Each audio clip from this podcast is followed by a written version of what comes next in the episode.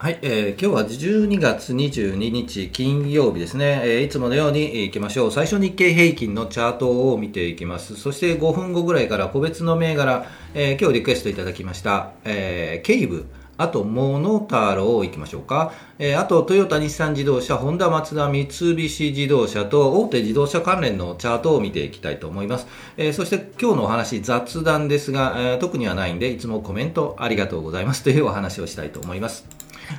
はい、えー、このチャンネルはスイングトレードを基本にしています。同意づきそうな銘柄を上げて、日足ですね、日足のチャートを見ながら、このあたり売りからこのあたり買いかなというお話をしていきますので、興味がありましたら、ぜひチャンネル登録をよろしくお願いします。はい、こんな感じで見ていきますね。それでは行きましょうか。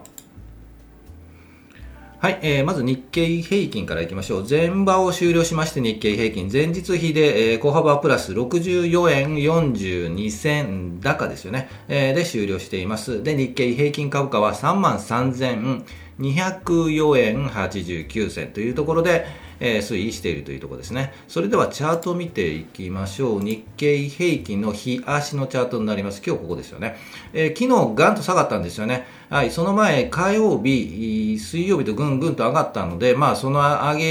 げも、ね、上げた後は下げるということで、昨日大きく下げました。まあ、えっと、予想している範囲の下げなんで、はい、えー、特に、はい、気にすることはないかなと思います。で、今日はその下げのところで横に並んで小さくコマを使っ作っているということなんで、えー、っと、今3万3200円ですよね。えー、っと、ずっと予想しているのが、まあ年末に向けては3万2700円とかね、を予想していたんですが、えー、来週、来週で今年は終わりなんで、もう少しぐっと、来週1週間でちょっと下げて、も3万3000円前後上下、で、なんとなく終わりそうな感じが今年はね、はい、しそうな感じがします。で、えー、まあ、そのあたりで来年に向けて、まあ来年年越して、えー、来年でどうなるかというところが、ポイントかなと思いますのですので、まあ、今年はもうこの辺り3万3000円で終われば、まあまあ今年は本当に良かったのかなというふうに思います。全般的に言ってね、えっと、年末、えー、っと、最近はね、2週、3週目あたりはね、ちょっと苦しい時期もあったとは思うんですが、全般的に言うとプラスになった方が多いんじゃないかなというふうに思います。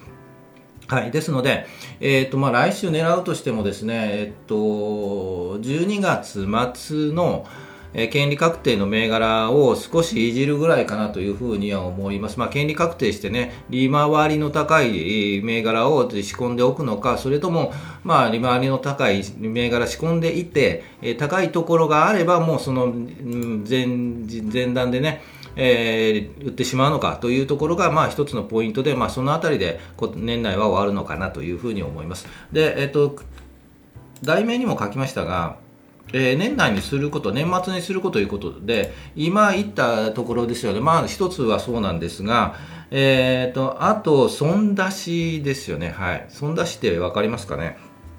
えっ、ー、と、つまり、えっ、ー、と、今年プラスになったら、例えば100万円プラスになっていて、今マイナスの含み損がある場合ですよね。えっ、ー、と、税金がね、プラ、100万円プラスだと、まあ、税金がね、えっ、ー、と、引かれるとは引かれるんで、20%ぐらい引かれるんで、基本的に100万円プラスの利益が出たら、20万円ぐらい引かれるんですよね。えー、ということで、えっ、と、まあ、それ1年を通してなんで、その中でもし、えっ、と、50万円ぐらいマイナスの含み損があったら、まあ、年末で生産してみて、で、プラスマイナスすると利益が50万円万円になるので、50万円に対して20%なんで、えー、10万円の、えー、と税金ということで、まあ、損出しをするというところがあるんですよね。まあ、損出ししてね、その後どうするかというと、えー、と50万円損失を出した銘柄はもう一回買い直すんですよね、今年中にね。え、そうすると、まあ、えっ、と、えー、と税金だけはね、まあ、先送りにしたという形にはなるんですが、まあ、仕切り直しになるんじゃないかなというふうには思いますので、そのあたりもね、ぜひね、え、ー、と、確定申告はしないといけないんで、えー、ぜひ考えていただければなというふうに思います。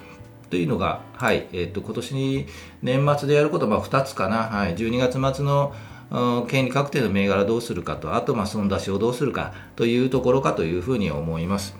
はい、えー、ということで、え動画に、去年もですね、動画を撮っていますので、損出しに関して、はい、えー、考え方の、まあ、動画を撮っているので、えーと、概要欄には一応 URL は書いておきますので、興味がありましたら、はい、そちらも見てください。で、あと、まあ、ググればね、えー、株損出しあたりでググれば、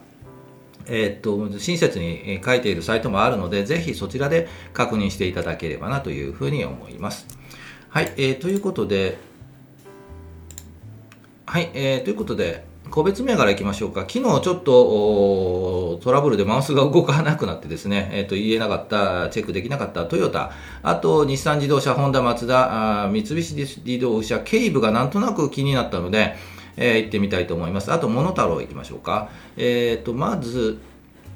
えー、下から行きましょうか。モノタロウから行きましょうか。はい、リクエストいただきました、モノタロウです。3064ですね。はい、モノタロウは皆さんコマーシャルとかテレビコマーシャルでよくご存知かもしれないですよね。工場とか工事用間接資材のネット通販。はい。で、えっ、ー、と、親会社がアメリカの大手なんでしょうね。で、えっ、ー、と、対象としてネットのね、通販サイトを見て、モノタロウっていう通販サイトを見ていればわかるんですが、まあ、いろんなの持ってますよね。で、個人と小規模業者が、対象お客さんということですよね。はい。ということなんで、まあ、どちらかというとリテールを対象にしているというところですよね。はい。で、チャート見ていきましょう。えー、っと、そうですよね。一旦ぐっと下がって、えー、底をついた感があるのが1184円あたりで、一旦この、10月末ぐらいですよね、そこをついて、10月、11月6日にぐんとね、高いところつけているんですよね。これ何かあったのかな？ちょっと、えー、決算が良かったのかちょっと分かりませんが、まあ、ぐんと上げている。チャートで言うと、この黄色い移動平均ぐーっと来てますよね。この20、50日移動平均を上に上回って、そしてこの雲からも上に抜けているというところなんで、一旦そこをついた感じ、これからゆっくりゆっくり上がっていくような感じのチャートに見えます。えー、もうちょっとこう見て、大きく見てみましょうか。えー、ですので、そうですよね。ゆっくり一旦、え、下がって、この黄色の移動平均ですよね。この辺りでタッチして、もう一回ゆっくりゆっくり上がっていく、来年に向けてゆっくりゆっくり上がっていくようなチャートに見えますので、えー、仕込み時といえば仕込み時の感じがします。で、もう一回ちょっと戻りますね。で、えっ、と、一旦この黄色の移動平均より上に抜けているので、逆にちょっと帰り、はえー、と株価とこの黄色の移動平均の幅が大きくなって離れているんですよね。これにくっつく形になるので、ぐーっとまあ、年明けぐらいですかね、年明けぐらい、もうちょっと少しくっついて、今、1543円あたりなんですが、えー、1月年明けて10日、11日あたり1480円とか、この辺りでゆっくりこの黄色い移動平均がくっついてくるという形になりそうなので、その辺りでもし1480円で、えー、安心安全で言うともう少し反発したところ、黄色い移動平均にタッチして反発したところからついていくというのが一つポイントかなと思います。ですので、1月の22とかね、22の週とか、えー、ちょっとまあ上で言うと1560円とかね、その辺りを抜けてからついていくとか、が一つかなと思います。一旦やはりこの1573円あたりで止まる可能性もありますよね。一旦休憩して1月中旬ぐらいで1480円タッチして切り返すものの1560円あたりで一旦止まる。はい。で、休憩して、ここを抜くかどうかですよね。1572円。はい、というのも、この辺り溜まってるんですよね。はい、この辺りで、えー、しこりがある方もいるんで、やはりこの1570円、80円をどう抜くかですよね。が一つポイントかなと思います。ですので、一旦まあ目先で言うと、こう下がったところ、1480円あたりで拾ってみて、1460円あたりで拾えたら拾って1560円ぐらい、まあ、100円ぐらいまあ幅があるのでね、そのあたりで一旦まあスイングしてみるのが一つかなと思います。ここをうまく抜ければね、はい、もう一段上、1680円ぐらいもあるのかなというふうに思います。まあ、このうん、1570円、8円でうろうろうろうろして、なかなか上に上がらないとかね、この次、雲が下にあるので、その雲に突入、下がって突入する場合は、ちょっと外してみてもいいのかなというふうに思います。はい。というところがモノタロウでした。えー、あと、ケイブいきましょうか。えー、っと、ゲーム会社ということで、ちょっとお話に、先日お話いただいた、リクエストいただいた銘柄になります。で、えっ、と、まあ、情報がよくわからない情報だったんですが、まあ、あの知り合いのね、そういう関連で買いましたというお話を聞いたんで、どうですかというリクエストをいただいたんですが、まあ、雰囲気、この12月18日にぐんと、はい、出来高出てますよね。これちょっと不思議な感じがするしますよね。何かあるのかなという感じがします。で、チャートで言うと、まあ、基本的にもチャートでしかしん、えーと、考えられないんですが、え、ー、と、こう、一旦高いところをつけて、まだまだこのそうですよね、移動平均、この50日、25日移動平均が下向いているので、えー、とこうお話ししたときは、多分この下向いてきて、この今、1090円ぐらいでこう移動平均、この赤いのと黄色いのがくっついてきてからが上に上がる、そして雲に入ってからが一つのポイントかなというお話をしたと思うんですが、その前のもう一つのポイントとして、この赤の移動平均が株価とくっつく時期、本当に年末の28日とかね、29日、もしかすると年明けぐらいになると思うんですが、この赤の移動平均と株価がくっついた時が、一つなんとなく動きがあるようなポイントになります。まあ、抑えられてね、赤い移動平均で抑えられて、一旦、えっと、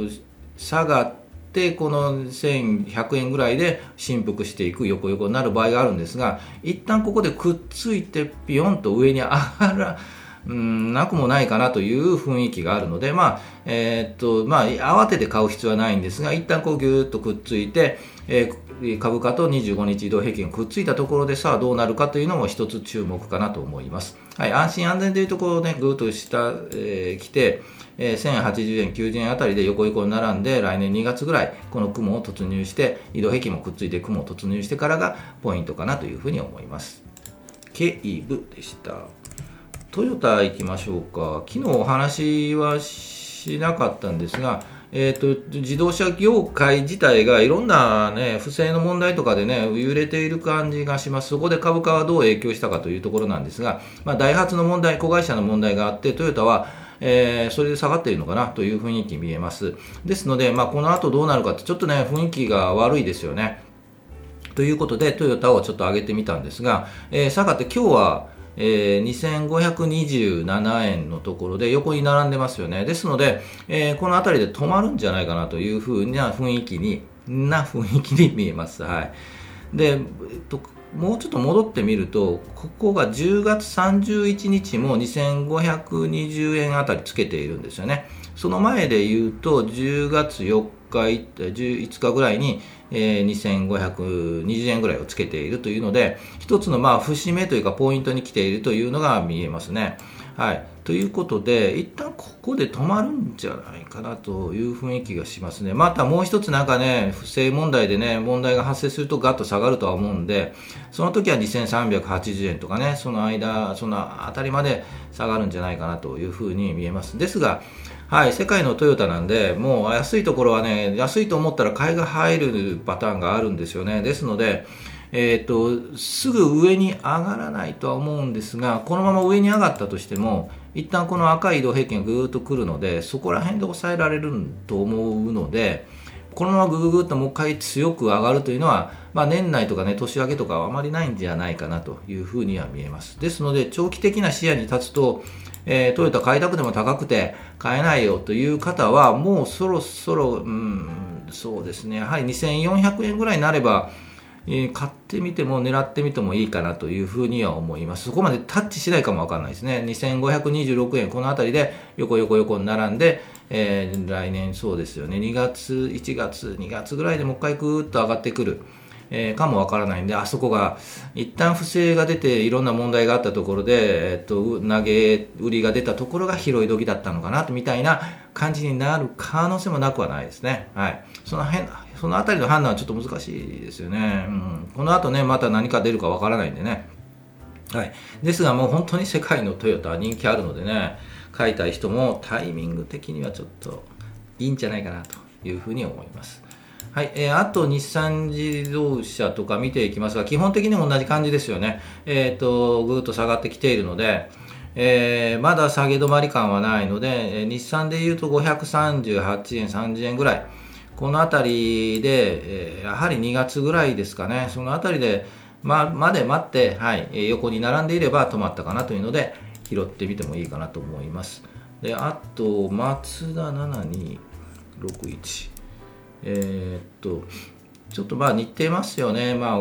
ぐっと上がった後に下がって雲をより下がっているというところです。えー、まだ待ちですかね。はい。買いたくてもそうですよね。もう少し落ち着くまで待つというのが一つかなと思います。1450円ぐらい。1440円ぐらいが一つポイントかなというふうに思います。松田でした。あともうほとんど同じような、はい、いい感じなんで、えー、あ、三菱自動車はもうぐっと下がってますよね。えっ、と、ぐーっと下がって止まり時感はあるんですが、まだまだそんな焦らずにもいけばいいのかなと思います。2月、3月ですよね。はい。えー、車関係は2月、3月でいいかなというふうに思います。はい。ということで、はい、えー、リクエスト銘柄をね、この辺りは、この銘柄どうですかとか、このチャート考えては、このチャートでどうですかというのがいただければ、コメント欄に書いていただくと見ていきますので、ぜひね、遠慮なくコメント欄に書いていただければなというふうには思います。はい、えー、ということで、雑談いきましょうか。いつも本当にコメントありがとうございます。コメントもね、たくさん書いていただいてね、できる限り、えー、コメントに回答して、はい、言っていきますので、よろしくお願いします。まあ、投資に関わる疑問、質問とかね、投資経験の中で聞きたいこととかあれば、はい、よろしくお願いします。で、えー、っと、ということで、今日ですね、実は一つ売りましたという、ちょっとお話をね、ここまでせっかく聞いていただいたんでね、えー、っと、お話ししたいと思います。売ったのは、えー、丸紅、はい、えー、売りました、実は。で、えー、っと、全般的に、えー、っと、個別のチャートを見るとあまり雰囲気良くないなという感じがします。えっと、業種で言うと、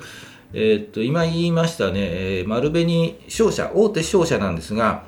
これ、厳しくないかなと、うん、なんとなく思ってしまいますよね。もしかするとバフェット先生、売ってるんじゃないかなと、もう売りで外しているんじゃないかなという雰囲気のチャートに見えちゃうんですよね。ですので、えっと、丸紅はちょっと外しました。はい。えー、という感じです。で、全般的に他の商社系、三菱商事も、まあ、週足とか見てください。で、三井物産の週足とか見ても、やはりあの、傘をかぶった状態の週足になっているんですよね。え伊藤忠商事も。で、えっと、高いところを今年はつけているんですよね。そこでもう、もう一回戻たら多分売りが出るとは思うんで、なかなか戻って上に抜くのはちょっと辛いんじゃないかなと思うのが商社です。で、あと、不動産もよく見るんですが、やはり上に上がるのが厳しいような気がするんですよね。えー、よほどのパワーがいるかという、まあ来年本当にどうなるかというところかと思います。建設業界も正直言ってこの日足のチャートを見ると、えー、厳しい、うん、